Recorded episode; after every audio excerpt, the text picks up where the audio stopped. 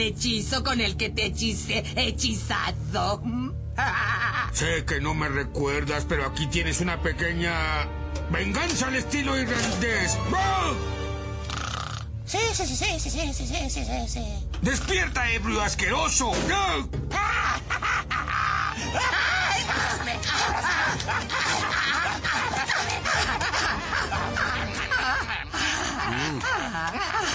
¡Bésame! ¡Soy irlandés!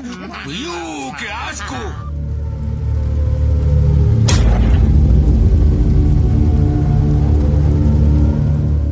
En la historia del planeta han pasado muchas razas y civilizaciones, y muchas historias pasaron a ser leyendas, y estas leyendas se convirtieron en mitos. Yo soy Jamaica, Y yo soy Sana. y esta es otra historia. Bienvenidos.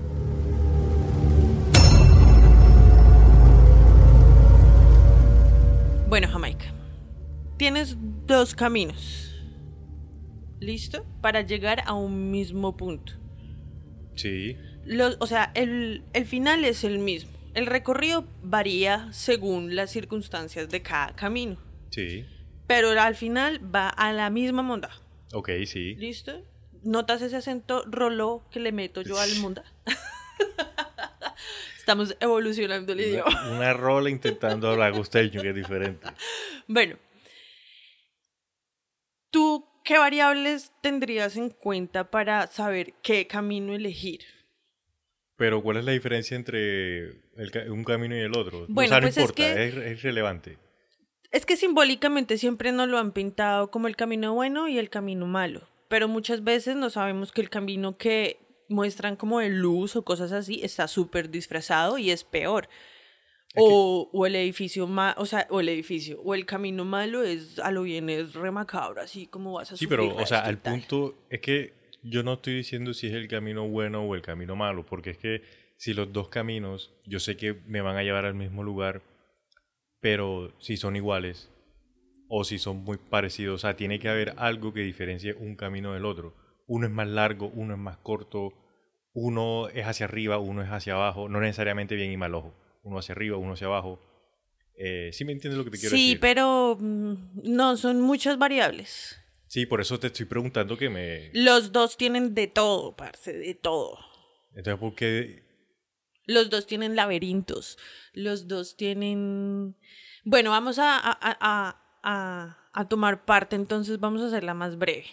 Hay un camino que es. Los dos son igual de largos. Sí. Pero hay un camino en el que disfrutas más con las cosas materiales y hay otro camino en el que disfrutas más con la levedad del ser. ¿Cuál eliges tú? La levedad del ser. Ah, se me ocurrió así. Eso es un poema, creo. ¿Cómo así que la levedad del ser? O sea, como... Espiritual. Sí, como más espiritual y el otro va más enfocado hacia lo material. ¿Cuál Yo- camino elegirías tú? Yo personalmente elegiría el espiritual. Pero ojo, acuérdate que hay comodidades que no compra el uno o el otro. ¿Sí me Entiendo, entiendes? Sí.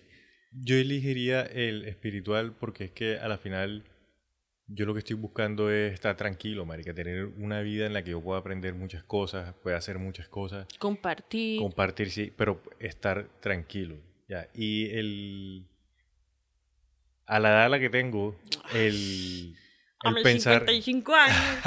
el pensar en una vida, digamos, con más cosas materiales, como que no, ¿sí me entiende? Porque es que al querer muchas cosas materiales a la final se pierde el sentido y se va más como por lo banal. Pienso. Entonces por eso, por algo soy rasta, marica. Por eso creo que me iría más por el lado espiritual. Sí, aparte de que has dicho algo que es muy importante y es que a la edad que tienes, en realidad uno puede cambiar de parecer Sí. de acuerdo como a la edad en la que uno va, ¿no?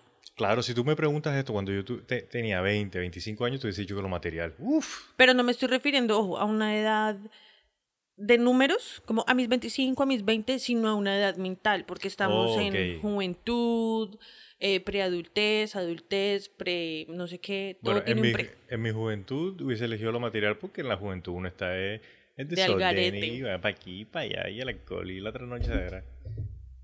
Y ya a esta edad un poquito más grande, ya uno quiere tranquilidad, marica. Como uno que- ha hecho tantas vainas, faltan por hacer, obviamente, pero uno quiere estar un poco más tranquilo. Con más una conciencia diferente, tal vez más amplia de posibilidades, porque eso no significa que uno no salga a rumbear, por ejemplo. Claro, sí, pero no vas a rumbear de la misma forma que antes, que era a la, a la destrucción. Ahora claro que pa- sí, cuando uno sale a rumbear es a rumbear, si no váyase a una pijama. Pero sí, me parece como que esa respuesta siempre varía de acuerdo a la edad de uno. Bueno, solamente era como una reflexión ahí que tenía en la cabeza. Ok, entonces arrancamos con el tema de hoy. De una. Listo, bueno amigos, hoy vamos a estar hablando de un tema que es interesante y lo pone a uno a hablar bastante porque lo han, ¿cómo se dice? Lo han comercializado, hay mucho cuento. Industrializado. Sí, hay mucho cuento, hay mucha historia y le han sacado bastante dinero a, a- a estos temas. Entonces vamos a estar hablando de las hadas y de los duendes. Listo. Mi pex. Comencemos con las hadas, porque en términos generales, digamos que las hadas son las más bonitas. La Eso gente- dicen, Eso dicen, exacto. Porque las damas primero.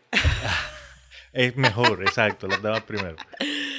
bueno, La palabra hada viene del latín fatum, que es hado, que significa destino. Hado, H-A-D-O. Y siempre se le describe como un espíritu fantástico, humanoide. Y según la tradición, son espíritus también protectores de la naturaleza y pertenecen a la familia de los elfos, de los gnomos y de los duendes. Y hay muchos lugares en los que la palabra hada la utilizan para referirse a todos estos seres, digamos, mágicos, misteriosos, místicos, espirituales. bueno. Eh, específicamente estamos hablando de seres elementales. Sí, O sea, nos vamos como que a regir bajo ese em, esa etiqueta para nombrar a estos seres. sí, Porque los dos hacen parte de la familia de lo que, lo que se considera dentro de el esoterismo, tal vez, los elementales, Sí. que son guardianes, protectores, hacen parte y trabajan para la tierra prácticamente. O sea, Gaia, el, alma, el alma mundi. Ahora que tú dices eso, mira que precisamente hay como cuatro clases que son las principales en las que dividen a las hadas. Como son elementales, entonces hay unas que se llaman sílfides, que son las de la tierra y la del aire. Las salamandras, que son las del fuego. Y las sirenas, que son las del mar, que se ven en, en el mar, en lagunas, ríos. Yo ahí tengo. Ay, tengo resto de parceros que me van a joder por esto si llegan a escucharlo. Lo que pasa es que yo, desde mi punto de vista, lo, no, no lo veo tan encasillado, cuadriculado, de que los duendes son de tierra y las hadas son de viento. Y los, ¿cómo fue? Las salamandras son de fuego. Y en este momento no me acuerdo cómo se llaman las de agua. La sirena, No. Ondinas. ok. Listo, así se les llama. Ah, o tan estrictamente hablando, ¿sí? Porque yo siento que esas definiciones se dieron en momentos donde la conciencia todavía no alcanzaba un poquito de nivel más alto, tal sí, vez. es cierto. sí. Entonces, por ejemplo, hay muchas culturas que dicen que las hadas vienen de la tierra. Entonces, si son del aire, no pueden venir de la tierra. Hay muchas otras personas que, entonces, si tienen alas, son del aire.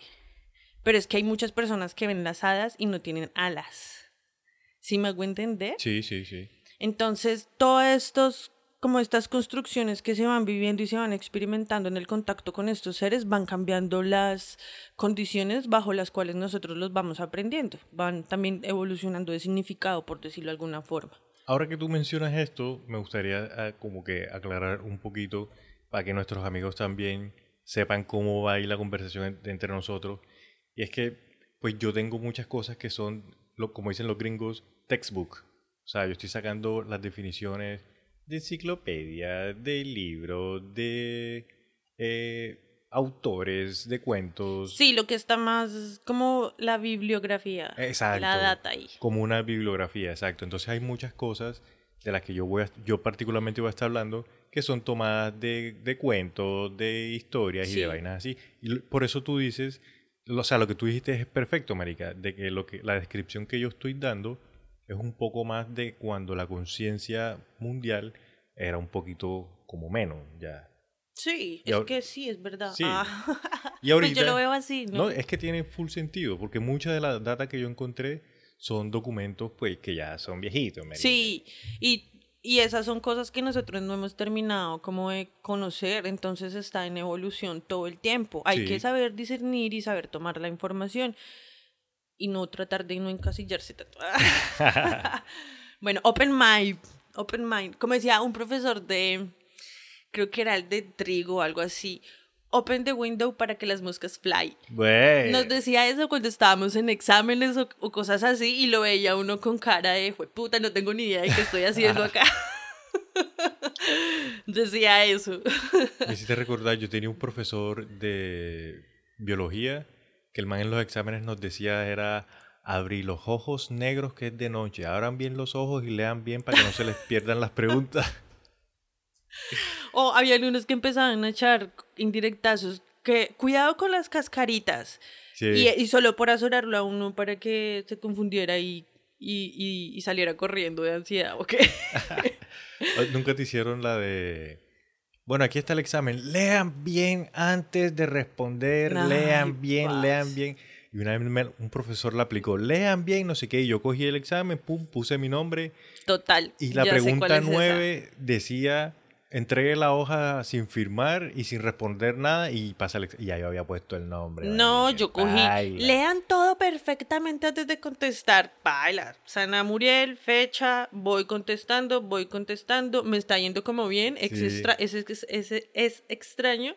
Y al final, no contesten ninguna pregunta y devuelva la hoja al profesor. Sí. Jue- Puta, sí. Bueno, seguimos. Sí. Bien, las hadas se caracterizan por tener una forma, por lo general las describen como humana, que tienen una habilidad innata con la magia y que tienen largos periodos de vida, o sea que pueden ser inmortales, pueden vivir en un mismo lugar por muchísimo tiempo. y pueden cambiar de forma. Sí, y Sí, o sea, se te puede convertir en lobo ahí en tus ojos. Sí. Así de sencillo. puede ser, se pueden ocultar a tus ojos, o sea, puede estar enfrente tuyo, sin embargo son invisibles para ti. Se rezan para que no los vean. Algo más o menos así, sí.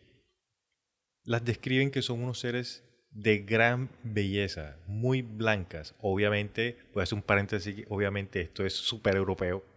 Élfico. Élfico, sí. Élfico europeo, nórdico de por allá. Sí. Legolas. Ah. Entonces dicen Ya. que son poseedoras de muchas riquezas. En ocasiones tienen, están dotadas con talentos. Dicen que tienen talentos en las artes, en la forma de que se expresan, en la música. Se dicen que de pronto las musas que inspiraron a tantos artistas y tantas historias de los romanos eran las musas. Las, Los las griegos, siete no musas, las nueve musas, de los griegos. Sí, Sí. sí, creo que era de los griegos. Pudieron haber sido hadas. Sí. También las describen que pueden ser seres muy pequeños, como habíamos mencionado con la magia, origen sobrenatural. Y tanto es así que muchos han llegado a describirlos con varitas mágicas. ¿Con varitas mágicas? Sí. ¿Como punticos de luz también? O sea, es que la varita mágica es la varita con la puntica de luz. Como campanita, la de Peter Pan, A puntos de luz. puntos de luz. Ujú. Pispirispis. Ah, ¡ah! marica, los pispirispis. Los pispiripis. ¿Tú sabes qué es un pispirispis? Sí, Que cuando uno ve los destellos de luz, sobre todo los ciegos, digo, sobre todo los loquitos que agarran pispirispis. ¿Tú alguna vez visto, has visto personas con eh, problemas mentales, como agarrando cosas en el aire o cosas así? no. Yo sí, eso se le dice coger pispirispis.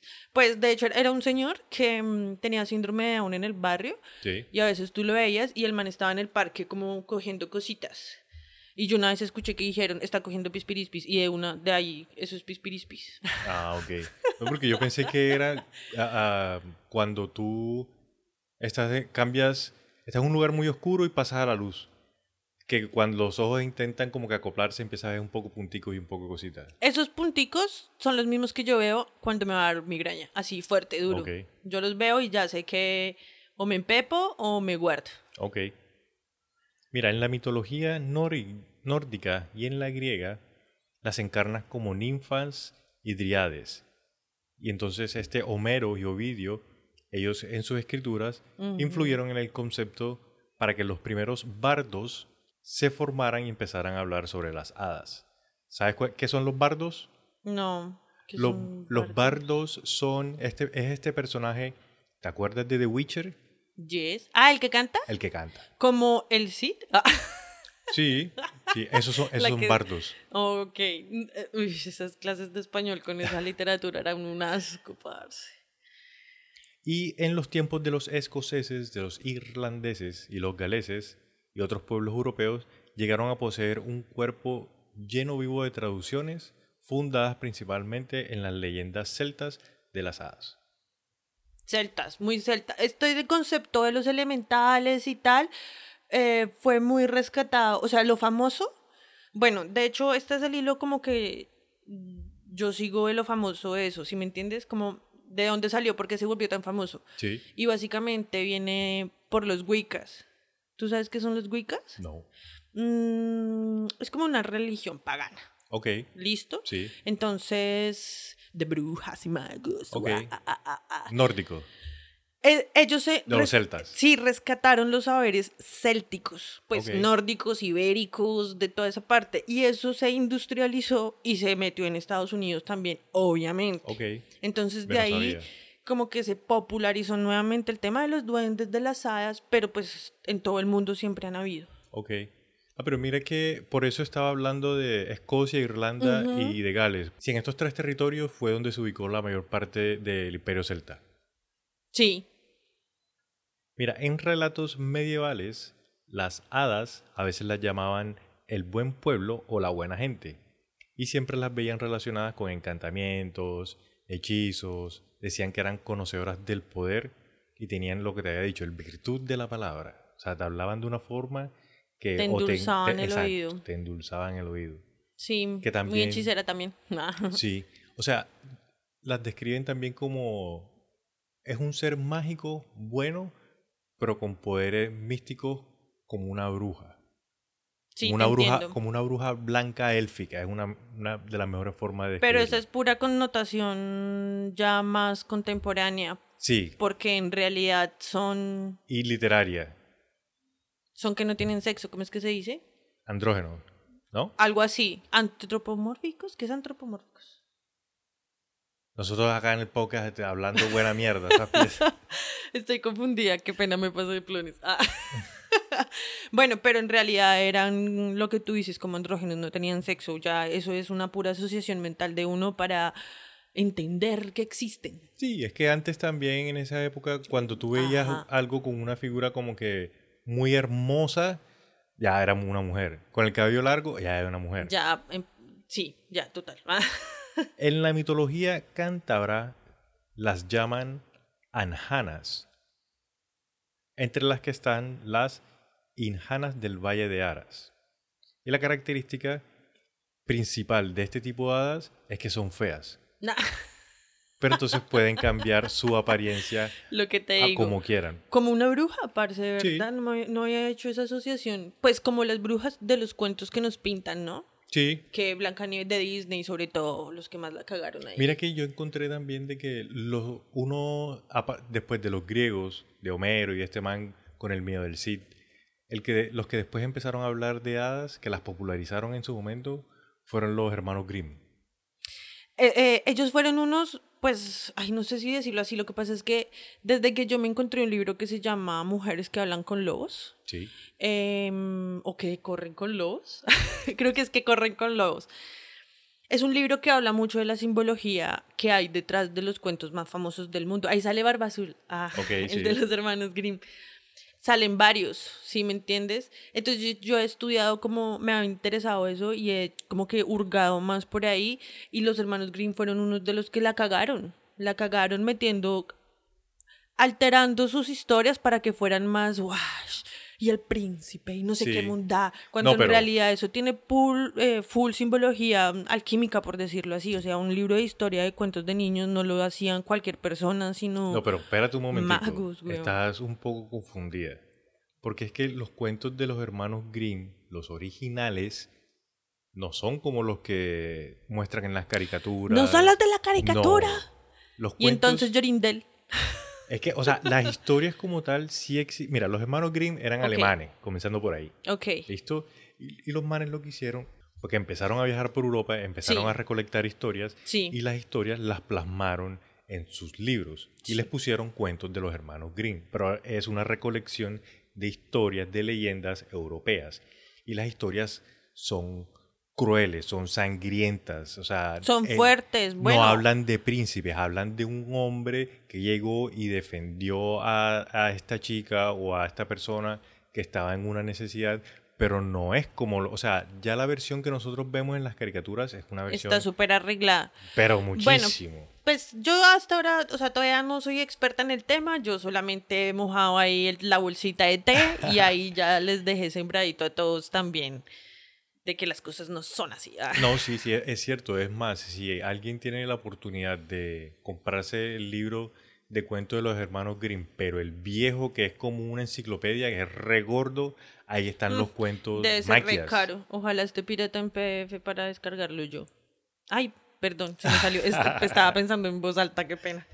Las hadas, aparte de clasificarse, bueno, lo que habíamos dicho, en los elementos, agua, fuego, no sé qué, Ajá. También hay como que varios tipos, dependiendo del lugar, las llaman de diferentes formas. Entonces, mira, en la mitología vasca Uf. las llaman lamias. En la mitología gallega y austriana les dicen mouras o sanas. Mouras, como Moura. Eso es un nombre. Ah. Eso es un apellido europeo. Ah, Y en la mitología griega las conocen como ninfas. que es el nombre como que con el que más se conoce por ahí. Sí, sí, sí, sí. Es uno de los más como como famosas. Sí, porque en los relatos y en las historias griegas siempre hablan de las ninfas como estas mujeres hermosas que están en los campos elíseos, que están en los campos no sé qué, y que lo que hacen por lo general es enamorar a, a los hombres y se llevan a los hombres. La, como las sirenas, ¿no? Como las que sirenas. con las encantan con los cantos Sí. y se los Y se llevan. los llevan. Es que, uy, es que la cagada fue Disney. Disney sí fue la cagada. Esa también fue la Disney cagada. fue el que se creó el arquetipo del príncipe y la damisela en peligro y tal. Y también, y, y las hadas que pintan Disney son nada que ver. No, sí, es que ya Disney lo comercializó, marica, para, para venderlo. Y para venderlo tiene que ser bonito, pues si no, paela. Pues de las personas que, que hablan de cómo han sido sus encuentros con hadas, eh, siempre describen es que ven bolas de luz, esferas de luz, como campanita, la del Capitán Hook, Sí. donde sale el man que se suicidó. Eh, Jimmy. No. eh, eh, Robin Williams. Eso. Jimmy. Oye, de Jimmy a Robin está bien lejos, ¿viste? Carajo. Perdón. Eh, bueno, así como la pintan ahí. Y ella se manifiesta. Y si, y si se le da la gana y si siente la suficiente confianza contigo como para mostrarse, adopta una representación casi que holográfica, la describen. Ok. Y así es como la ven mucho en bosques y las ven mucho en nacimientos de agua, Ok. en cascadas, en cosas así. Ay, marica, me hiciste acordar de la, la historia de la de de la Virgen, no, sí, de la Virgen, ¿De quién? de la de la chica ¿De Lourdes? de Lourdes que la vio en la cascada, Ya en la cueva, que no sé qué. Sí, marica. Ellas también describían, eran bolas de luz. Hasta incluso me atrevo a decir que las hermanas, eh, la, la hermanita, los tres hermanos, los tres niños, Fátima. Ok, Fátima. Ellos también describían luz inicialmente. Sí. ¿Listo? Lo de virgen ya lo, yo no sé. Bueno, en fin. Claro, es obvio. Pues bueno, en fin. Por ejemplo, la virgen, hay algo que, que no sé. La virgen del salto del Tequendama. Esa historia no me la sé. Esa historia nadie, o yo nunca he sabido, nunca he encontrado cuando pusieron esa virgen ahí. Pero para los 40 más o menos ya estaba y era completamente blanca y ahora está con su manto azul. Ok. Entonces, espere, espere, antes de contar esa historia. Ah, eh, a nivel mundial, en muchos nacimientos de agua, hacen vírgenes. Bueno, en este lado católico, ¿no? Ya cuando de Medio Oriente para allá, Sí. No, pues... Pues no, sí, son sea, lugares donde sagrados y hacen ofrendas y ponen a sus otras deidades del agua, del fuego, o sea, ¿sí me entiendes? Pero Sí. todo el mundo siempre manifiesta en los nacimientos de agua algo, algo ven, algo hay, algo se siente. De la parte occidental, entonces, ponen vírgenes. Y hay muchos lugares donde eh, hay monumentos a, virgen, a vírgenes y hay nacimientos de agua o cosas así. Y el agua es un elemento súper femenino. Que ya había hablado de eso cuando hablé de, de lo otro. Entonces yo me pregunto, la Virgen del Salto de Tequendama. Ahí se supone que mm, cuenta la leyenda de los muiscas por allá, que antes de que habían unos hijos mellizos, hijos de, mm, de un Zipa, de un señor muy importante de Tunja, que en ese tiempo se llamaba, era como un algo así. Y eran mellizos, pero se amaban. Entonces, son mellizos, obviamente no pueden estar juntos. Y una vez, trin, los pillaron en el acto, entonces ellos se escaparon y eh, derramaron una olla de chicha y entonces de ahí nació una, un, un estanque por allá y no sé qué, y dice más. Bueno, y llegaron, ese, huyendo de, de su familia que no quería que ellos estuvieran juntos, llegaron al salto del Tequendama y se tiraron, se suicidaron los dos. Ok. O sea, fueron como los primeros suicidas del salto del, del salto del Tequendama. Ok. ¿Sí? Entonces, la dicen, la iglesia para... mm, como que en esa época para hacerle entender a la gente que ese lugar quedaba como purificado por el poder del catolicismo con la, con la Virgen María y su manto de pureza porque tuvo un hijo virgen, ¿sí? Sí, sí, sí. Con esa inmaculada concepción Ajá. limpiaban de pecado El el, salto del Tequendama, entonces como que para que dejaran ir esa leyenda, ¿sí me entiendes? Ah, ok. Yo nunca lo he escuchado eso. Pues esas son historias de voz en voz porque no hay, vaya y búsquela en, en redes, en libros tal vez. Entonces se dice eso, ¿no? Pero bueno, y después por eso fue que pusieron la Virgen ahí, que para borrar el pecado de, de los dos mellizos hijos de ese Zipa. Voy a buscar eso para leerlo bien. O de ese, de ese mancito importante allá en Tuna. Es importante. Bueno, pero, pero en todo caso, las manifestaciones de hadas, no solamente en nacimientos de agua, en montañas, en muchos lugares del mundo, se los asocian es a la Virgen, o sea, aparición mariana. Instantáneamente se convierte en una aparición mar- mariana. Sí, es el catolicismo arreglando la historia como ellos quieren. Sí. Ah, bueno, y lo que yo decía de que las alas, es que en nuestro inconsciente consciente eh, ya está grabado que todo lo que vuela tiene alas, por eso le ponemos alas a los ángeles. ¿Pero tienen alas? Ok, sí. No se sabe por qué vemos las cosas de acuerdo a nuestro potencial de conciencia para asimilarlas. Sí. Entonces, supuestamente le ponemos alas porque vuelan, pero son puntos de energía que se mueven. O sea, podrían ser extraterrestres, pero se ha comprobado que no son extraterrestres porque siempre están anclados a puntos. O sea, en esa zona, en Villa de Leyva. En Villa de Leyva hay hadas. Hay hadas. Sí, eso sí lo he escuchado que mucha gente las ve. Entonces, por ejemplo, siempre están ancladas a lugares. Por eso también, digamos, está la super, la superstición que donde hay huacas, hay duendes, pero eso es ahorita. Ah.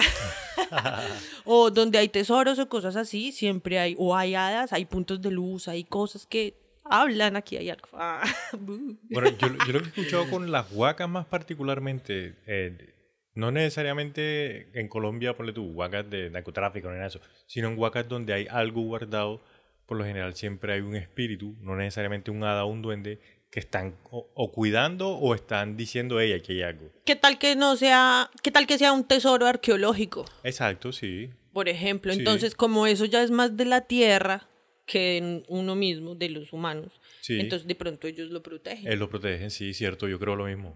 Entonces ahora vamos con los duendes. Listo, de una. Los duendes, hay lugares en los que también los meten en la misma familia de las hadas. Y hay lugares en donde dicen, no, esas son hadas cuando en realidad son duendes. ¿Y cómo se diferencian, digamos? Sí. Ah. Mira, los duendes son figuras mitológicas, efectivamente, fantásticas, que también se creen que tienen poderes o están relacionados con la magia, pero de tamaño pequeño y están presentes en el folclore de muchas culturas. No pequeños mínimos, sino como enanitos.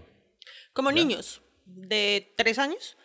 En tamaño y en estatura sí, pero ya su complexión física puede variar. Oh, sí, sí, sí. Y mentalmente dicen que son muy torpes. Muy... ¿Torpes? Sí, muy joquetones, pero muy lentos para pensar, muy... Ah, como el Señor de los Anillos. Bueno, ahí ahorita entramos más en detalle. Ah, bueno, listo. Ah, bueno, sí. Mira que la etimología del nombre viene de una expresión, de la expresión dueño de casa. Imagínate que antes le decían duen de casa. Oh, sí. Ay, marica, eso yo no sabía. Entonces, sí, duen de casa, porque ellos lo que hacían, estos seres lo que hacían, eran que se apoderaban de hogares y los encantaban. Entonces, se, como se apoderaban de la casa, duendes de casa y tal. Mientras las hadas son más campestres, rústicas, los duendes son más hogareños, sí. cueveños. y en árabe se les llama duar de la casa, que es que habita o habitante de la casa. Yo había escuchado que en, hay otros, que en otros lugares también les dicen más como los, el espíritu de la casa. Ok, sí. Sí, más refiriéndose a un espíritu, no de fantasma, ¿no? Ojo ahí. Sí. Como te había mencionado, los duendes son criaturas mágicas que se relacionan con las hadas. Estas no hacen parte de la tradición cristiana, obviamente, con las hadas tampoco, pero con los duendes pasa algo muy curioso y es que los demonólogos del siglo XVI y del siglo XVII sí empiezan a hablar de los duendes y los empiezan a considerar como si fuesen un tipo de demonio. Y ahí es cuando se le empieza a dar a los duendes esta connotación negativa que es la que tenemos nosotros hoy. En parte. Em, mientras que a las hadas se les daba como ese toque virginal y ay, lo pecaminoso y lo bondadoso. Porque son bonitas. Ay, ay. Porque son hacia la energía femenina y así es como nos veían. ¿Sí? Al hombre era la pichurria. Maluco. ya, es sencillo. Bonito y maluco. sí. Mira que se les describe, como te había dicho, que son muy pequeñitos, que no pasan del metro, tienen un aspecto humanoide, tienen las orejas puntiagudas, que tienen la piel verdosa, que la mayoría de personas que los han visto de alguna forma los describen con la piel verdosa. Estos también se caracterizan por ser elementales y lo que, lo que estábamos hablando, cuidan la naturaleza, cuidan el bosque y que son escurridizos. elementales de tierra. También están en los bunk, en los bunks. en los bunks. Dice que el bunk es el el bunk tiene todos los elementos, tiene fuego, tierra, aire, ah, y agua. Y agua. el bunk es el papá de los elementos. Mira, eh, bueno, que son de los bosques. No, que también son, son de los bosques y también son humanoides. Sí, sí. Lo que tú estabas diciendo, se les consideran que tienen una personalidad bromista o maliciosa y por eso se les culpa de todas las cosas malas que pudieran llegar a pasar en el ámbito doméstico. ¿Sabes qué pasa? Bueno, lo que yo he escuchado y lo que como chin chin chin discerní, por decirlo así. Em, los duendes te copian, ¿cierto? Copian tu esencia. Y nuestra esencia, seamos los más amargados que seamos, nuestra esencia es de un niño, de un niño asustado, de un niño traumado, de un niño jugando a ser empresario, de un niño jugando a enfermería, de niños y de niñas. esa es nuestra esencia de humano, parce. ¿sí? Entonces ellos copian esa esencia, que es niño, es juego. Así sea serio, pero es juego.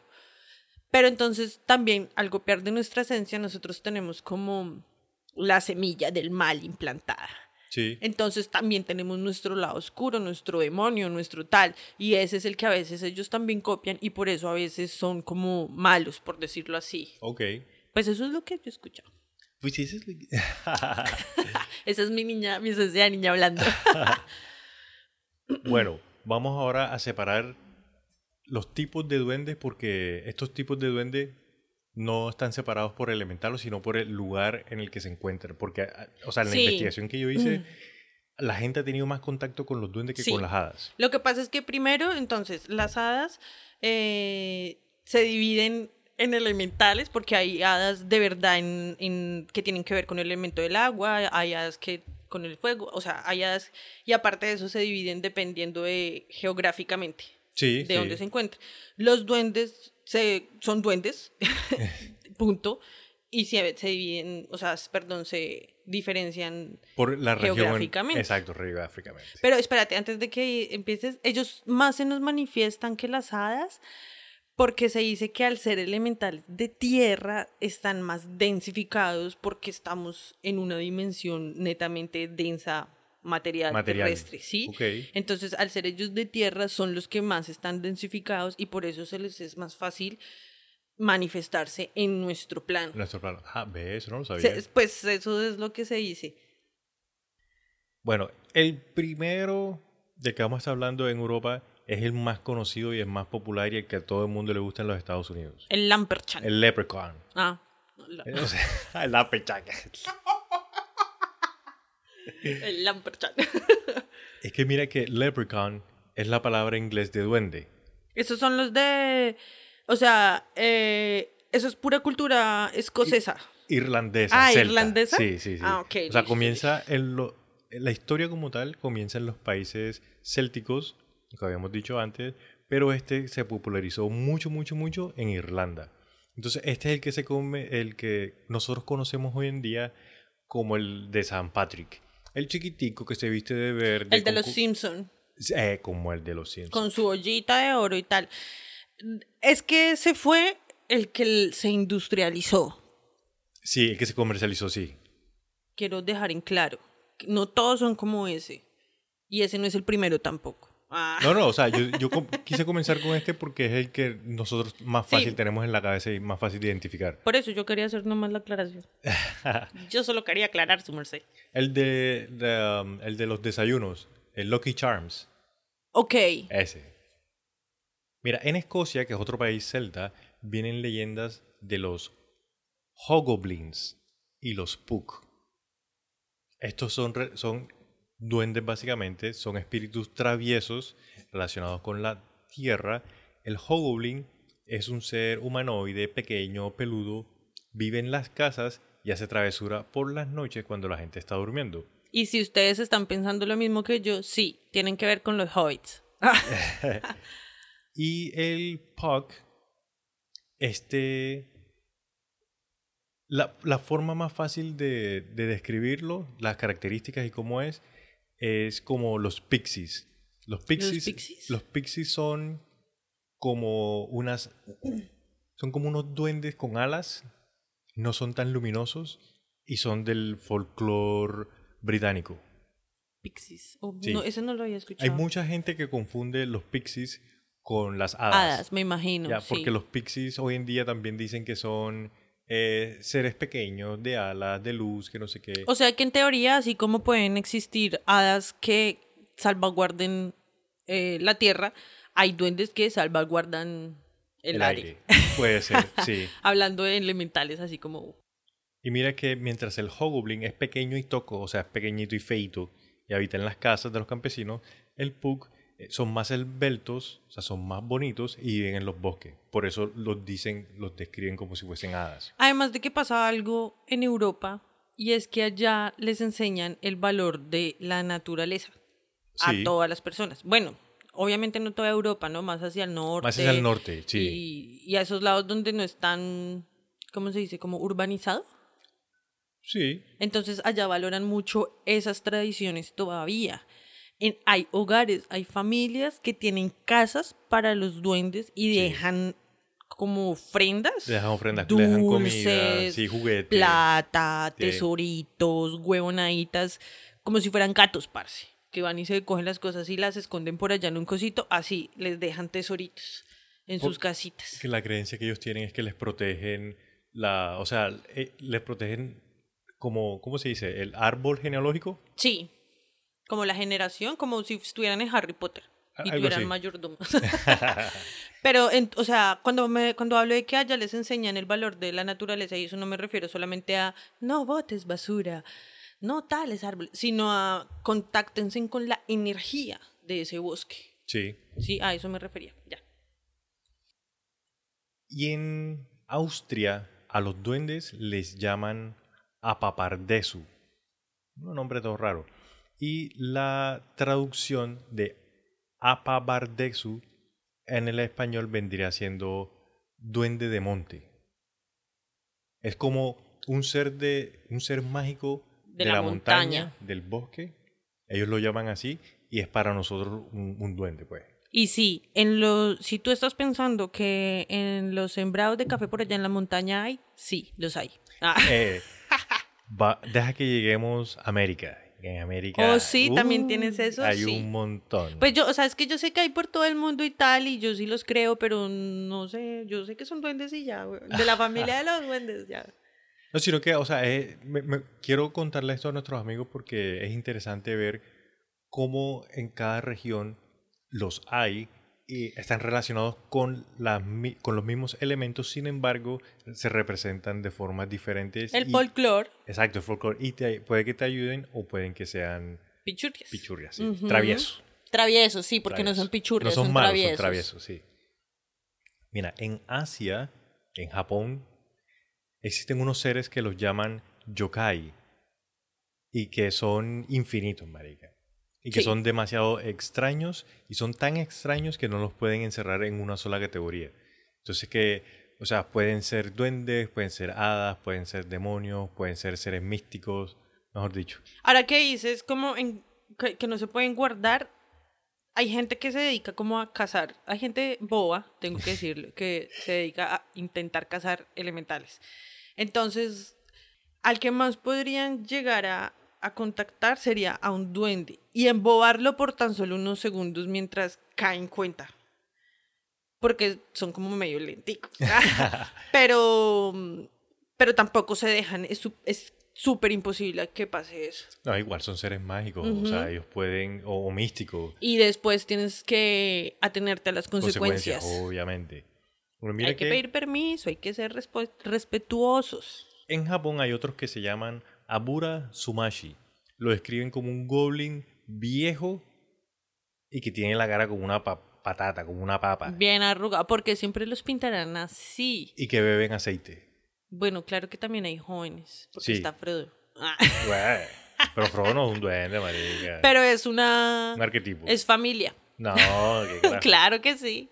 Bueno, hay otros que se llaman los Amikiri. Esta criatura, el único propósito de esta criatura, ellos cortan. ¿Te acuerdas que habíamos hablado de que hay una malla de mosquitos que ponen en las ventanas? Sí. Bueno, este ser lo único que hace es en las noches las corta. Ah, pichurra, uy, donde me hiciera eso. Hmm. Hay otro que se llama Uy, lo regaño resto.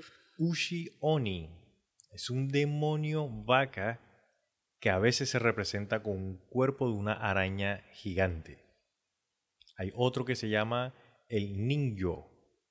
Es una persona pez, ojo, no es una sirena. Porque la parte, o sea, el, la parte de abajo es humana, pero la parte de arriba es de pez. O sea, al revés Es de al una revés, sirena. sí. En sentido contrario y viceversa. Eh, para los chinos existe uno que se llama el mogwai, que son seres pequeños que se reproducen con el agua lluvia. Ellos, digamos que los chinos habían veces de que hacían rituales o hacían ceremonias para Ajá. convocarlos porque como atraían la lluvia y ellos necesitaban lluvia a veces para sus Agricultura. sí para la agricultura entonces pues le rezaban a este a este duende bueno no le rezaban perdón pero intentaban contactar a este duende sin embargo lo hacían de una forma moderada porque si llovía mucho pues se les echaba a dañar sí. todo lo- eh, toda la agricultura ya todo lo que habían sembrado Wow, ¿te imaginas? echarle, o sea, no, no echarle, hacer responsable de las condiciones climáticas a un, Un duende. duende.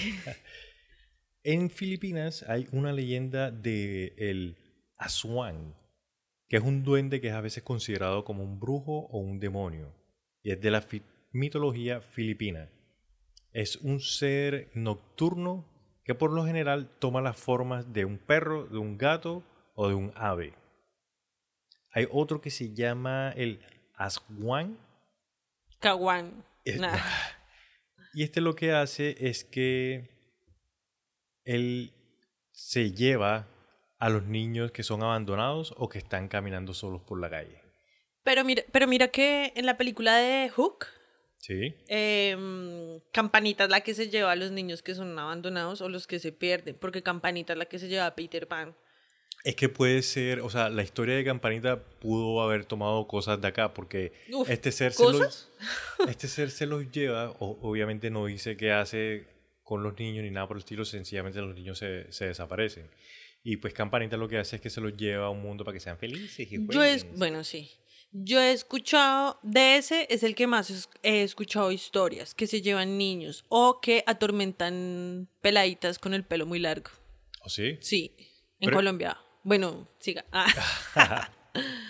Bueno, llegamos a América. Ajá. En América, pues también hay much- hay bastantes relatos Claro. sobre duendes. Y Ah, ¿será que el- no? en donde más hay eh, es en México, marica. Sí, es que en México son... México tiene bastante literatura de, de, de, de lo que solían los duendes, Es que México tiene. México tiene mucha historia con los Sí. mayas y todas esas civilizaciones grandes que, que hubieron, o bueno, que estuvieron allá. Ujú. En México, en la civilización maya, hay uno que se llaman Alux, bueno, se llamaban, o se llaman. Se a- llman, no hables de llaman, ellos sí. en pasado. se llaman aluxes y son un tipo de duende benéfico que habita en los campos de maíz. Entonces, ¿qué hacían los mayas? Los mayas le construían casitas, ¿También? sí, en el campo de Maíz. de maíz, pero entonces lo que los mayas decían eran que tenían la casita, pum, y entonces el duende los ayudaba con la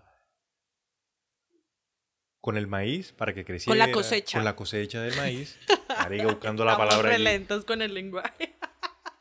con la cosecha del maíz, pero a los siete años lo, lo tenían que encerrar en la casita, porque si no se volvía malo y destruía todos la- todas las siembras que tuvieran, así uno fuese solamente de maíz, las dañaba. Otro que, que hace responsable a un duende de las condiciones climáticas. Mira que las, las casitas.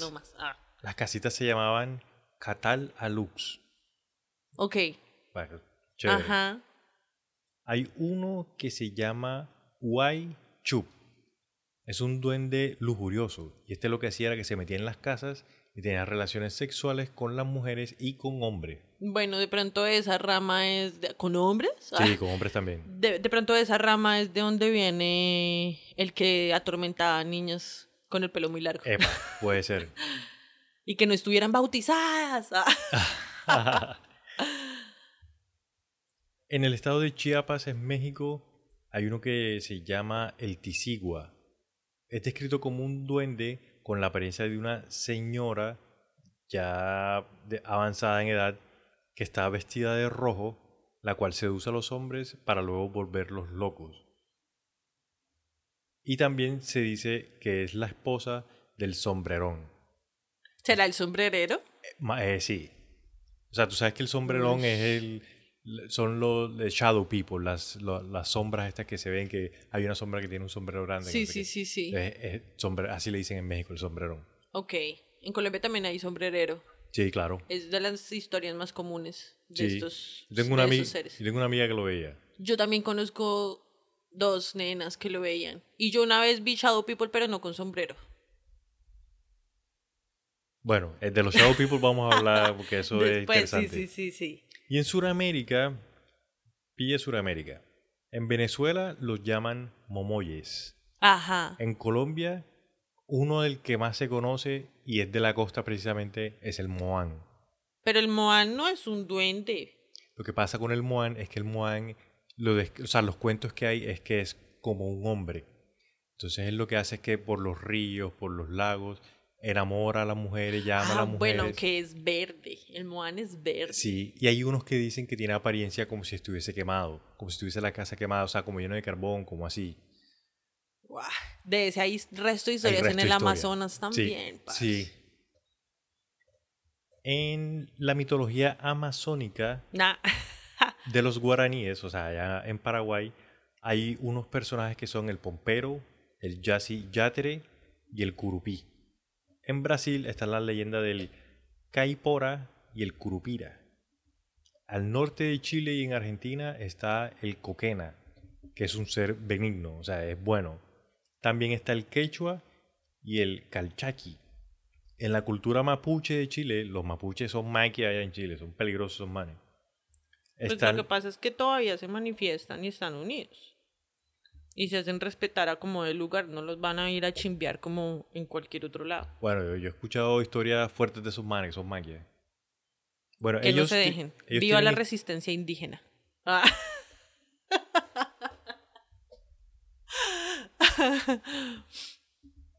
Ellos tienen historias de un ser que se llama el Laftrache y el Trauco. En Ecuador tienen un duende que se llama el Tintín y el Chusalongo. Yo pensé que ibas a decir el tintín y el corre-corre. En Perú está el Muquí, que es, está en las minas de los Andes peruanos. Minas, sí. El Chuyalachaqui y el Chinchilico, que están en la parte amazónica del Perú. Y en Bolivia tienen uno que se llama el Achancho, que está en la zona de los valles bolivianos. Eso es regenérico y súper informativo ahí como para que conozcamos de verdad que en todos los rincones del mundo existen estas representaciones de estos seres con diferentes nombres, con diferentes descripciones, pero básicamente enfocados a lo mismo. Yo cuando estuve haciendo la investigación y cuando vi el Moan, yo dije, uy, maricas, que en estos documentos estén hablando de este man es porque, o sea, la historia es conocida. Y, en- o sea, yo me acuerdo que yo escuché en la costa muchísimos, muchísimos cuentos del Moan. Yo escuchaba, sí, del Moan, bueno, no en la capital, no, yo escuchaba era de duendes. Duendes que estaban atormentando niñas. No, marica, imagínese que mi prima le tocó cortarse el pelo porque por allá lo estaba atormentando un duende. ¿Qué? Sí, sí, eso yo esa, fue, esa yo lo escuché muchísimo en el colegio. Como, ¿es en serio? ¿Lo está atormentando? Una vez, eh, yo no sé si eso lo daban en la costa, marica, en una emisora, los domingos en la noche, hacían programas así de paranormales. ¿Los domingos? Sí, o los viernes. Los domi- mira, los domingos había un canal que se llamaba Los 40 Principales. Que ¿Cómo se llamaba el programa? No me acuerdo, Ay. pero eran los domingos desde las 10 Sí. hasta la 1. Y una vez estaban hablando de duendes, hicieron una actividad de, bueno, ahora todo el mundo que quiera, eh, cierre los ojos, no sé qué, y decían unas palabras, yo no me acuerdo qué era lo que decían, Marica, supuestamente para atraer un duende. Ajá. Y yo la chimba que lo voy no, a hacer. la verga, marica, no. O sea, a mí quién me asegura que sí voy a traer un duende y no otra vaina. No, y que se vaya cuando tú quieras. ¿Qué tal que se Ajá, quede ahí pegado? Ajá. La que mayoría de las veces cuando se quedan pegados es porque hay personas con temas psíquicos. Lo mismo de siempre, la mente es un portal que da paso a otras dimensiones, a que se manifiesten en nuestro plano, bla, bla, bla, bla, bla, bla. Entonces, la, la mayoría, cuando se quedan, es por eso. Porque hay, ¿cómo se dice? Como un porter, ¿qué? Por, Poltergeist. algo así. Poltergeist es como una manifestación energética. Pero no es como un portal. Mm, no necesariamente. Ah, yo siempre lo había entendido como un no, portal. un poltergeist es cuando en un lugar, sea una casa o en un lugar, eh, hay energías que se manifiestan. Ya puede ser tumbando cosas, moviendo cosas, eh, que te cambian las cosas del lugar. Eso, Sí. eh, eso es un poltergeist. Ok, sí. Entonces son personas que tienen como esa ruptura psíquica por donde le dan paso para que venga y joda y juegue y esconda y persiga niños con pelo largo. Hay algo de las personas que dicen que han podido tener como algún contacto con estos seres y es que dicen que la percepción del tiempo cambia muchísimo cuando están con ellos. Porque dicen como, básicamente yo pensé que eran tres horas y estuve tres semanas. Bueno, eh, hay personas que tienen facultades para conectarse astralmente con estos seres, ¿sí me Sí. entiendes? Y se quedan en la conexión mientras meditan, mientras toman siestas, ah, cosas así. Entonces ellos se quedan como en el astral con estos seres. Pero espérate, déjame ver si lo, si lo entendí bien. ¿Tú quieres decir que estuvieron tres horas tiempo de nosotros humanos, Sí. pero con ellos estuvieron tres semanas? Ah, no, o sea, el man, hay un man que es el que describe esto por allá en, en- en unos informes que hicieron claramente europeos. El man dice, yo estuve con él, estuvimos hablando, estuve, el man bajó como cierta información de los duendes, de que protegen ciertas zonas, muy folclore de allá. Creo que de hecho era como asturiano, se dice, desde Asturias. Asturias, Algo ok. así. Entonces, él decía como, no, yo estuve como tres horas con este ente descargando info. Y en realidad estuvo como dos semanas en meditación, por ejemplo. Pero es que dos semanas en meditación. Sí, claro, uno puede entrenar el cuerpo. O los budistas, que ¿Tú de dónde crees que esa gente dura todo ese tiempo meditando? Uy, no sabía que alguien podía meditar por tanto tiempo, marica. Pues a cada rato salen noticias extraordinarias de niños que duran súper muchísimo tiempo meditando y allá son como, ah, sí, en todos los árboles hay un niño así. Sí, ve, no sabía. sí, en realidad, pero pues ya son estados que tú, tú no, o sea, tú te sientas ahorita y a los cinco minutos te Ah, está picando el culo. Sí. Es entrenamiento, es gente que hace eso, vive en ese, en ese mundo. Ok. Para nosotros es súper difícil de comprender porque mañana tenemos que levantarnos a trabajar, para producir, para comer, para pagar, para dormir, para... ¿Sí? Sí. Allá no. Allá es otro mundo completamente diferente. Entonces, que básicamente dicen como no, y en realidad fueron como dos semanas y pico que estuve ahí con Ok. ese ser. El problema es que como entre lo astral y nosotros tiene que haber una buena trabajo mental para poder traer eh, información acá y anclarla, pues la persona en realidad sintió que bajó información de tres horas cuando estuvo tres semanas, el resto que hizo. ¿Quién sabe en qué mundo cuántico estaba viajando? Ah, bueno, en fin, o sea, esas son historias, ¿no? Sí, sí, Yo sí. traigo aquí son las historias de, de esa people. Ah, lo que te decía de, de que no hay que hablar de ellos en, en tiempo pasado es pues porque claramente en este canal creemos en esta información. ¿Tú crees en las hadas y en los duendes? Sí, obviamente. yo también creo que existen. Entonces, es como el hecho de que hayan contado estas historias cuando nosotros éramos niños no significa que ahora de adultos, entonces, ay no, eso ya es cosa de niños. No, Esas no. son cosas que en realidad hay que respetar. Sí. Por eso es que, por ejemplo, ah, por ejemplo, hay muchos territorios donde las personas que saben y están conectadas con la naturaleza saben que tienen que hacer una ofrenda, llevar un pagamento, pedir permiso para entrar o por lo menos saludar y decir, hola, ya llegué, para que los espíritus de ese entorno sean amables contigo y no te pierdas en, en la selva. ¿Te O no acuerdas? te cague un pájaro. ¿Te acuerdas que, que día estábamos viendo un documental de un tipo que estaba metido por allá en la selva de, de Perú, de Brasil, no me acuerdo dónde era? Y el man estaba diciendo de que, que iban a entrar a una cueva, pero que para poder, antes de entrar a esa cueva tenían que pedir permiso antes. hacer unas oraciones Sí, específicas. y cuando ya les daban permiso, entonces al día siguiente era que podían entrar y que no sé qué y qué tal. Eh, la, primera, la primera tenía que ir y, y presentar a la persona con la que iba a entrar. Sí, Y entonces decía como, de acuerdo a lo que me responda, vamos o no vamos. ¿Y cómo le va a responder? de alguna forma, marica. Yo sé cuando me responda, yo sé.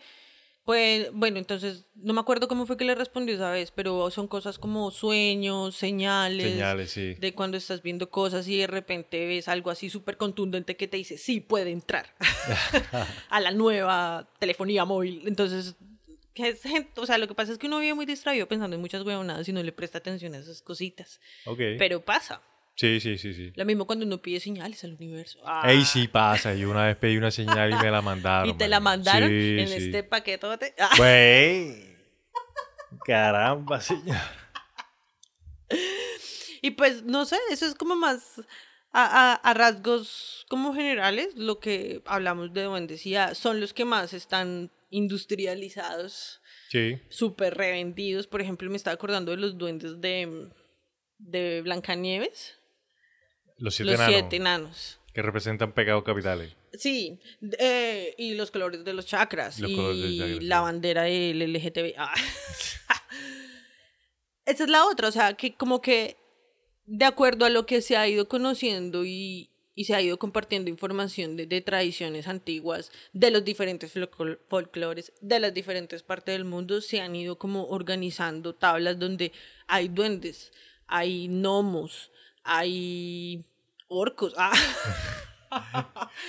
¿Sí me Ha habido mucha película élfica usted, señora. La película para esta, este episodio, El Señor de los Anillos. ¿La 1, la 2 o la 3? Las tres. La versión extendida. Sí, conectaditas todas. y, y ya, ah, bueno, no, pues aclarar que, que no son, o sea, es que muchas veces dicen que hay extraterrestres donde en realidad hay presencia de elementales. Entonces, ahí es lo que yo les decía, siempre están anclados a un territorio. Hacen parte del alma mundi, la teoría del alma mundi es Gaia, el espíritu de la tierra.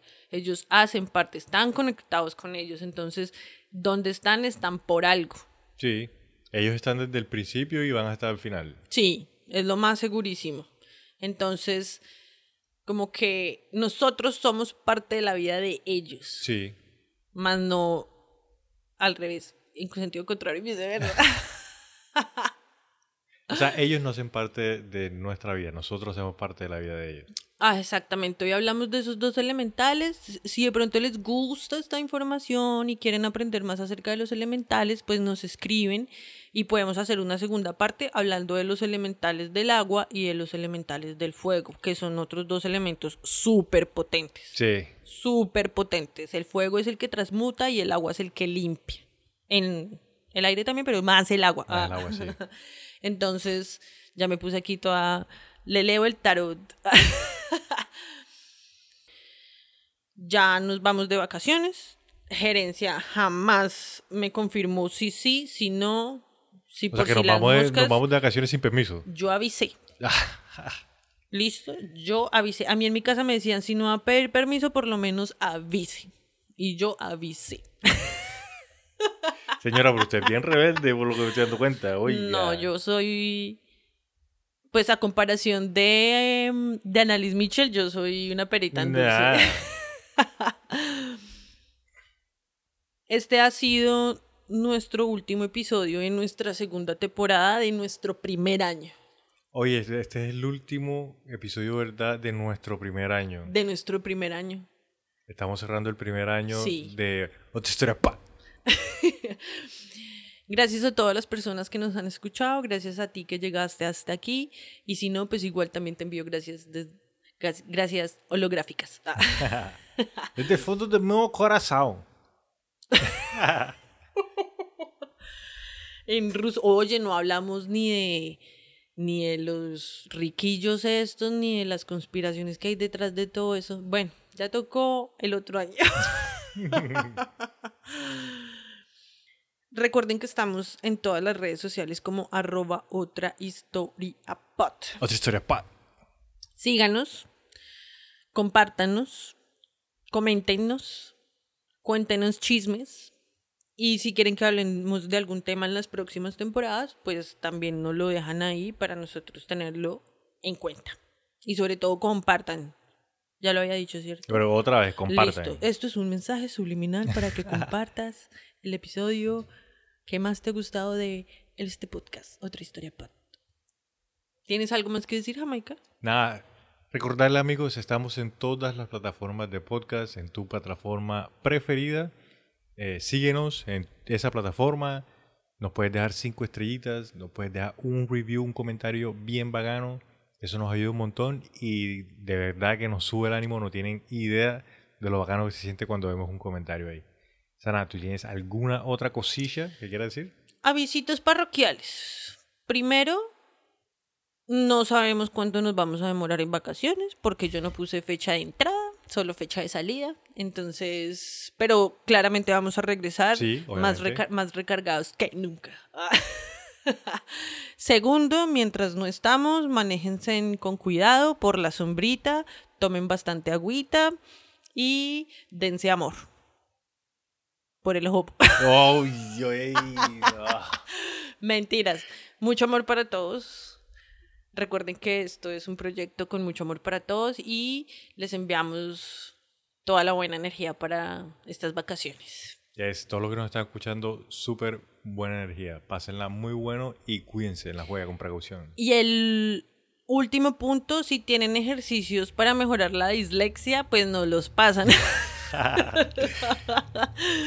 para ver si el próximo año no nos trabamos tanto. bueno, ya voy a aprender. Dale, vamos para adelante. Pero señora, fumando eso, ¿cómo no se va a trabar? Oiga, Dios mío.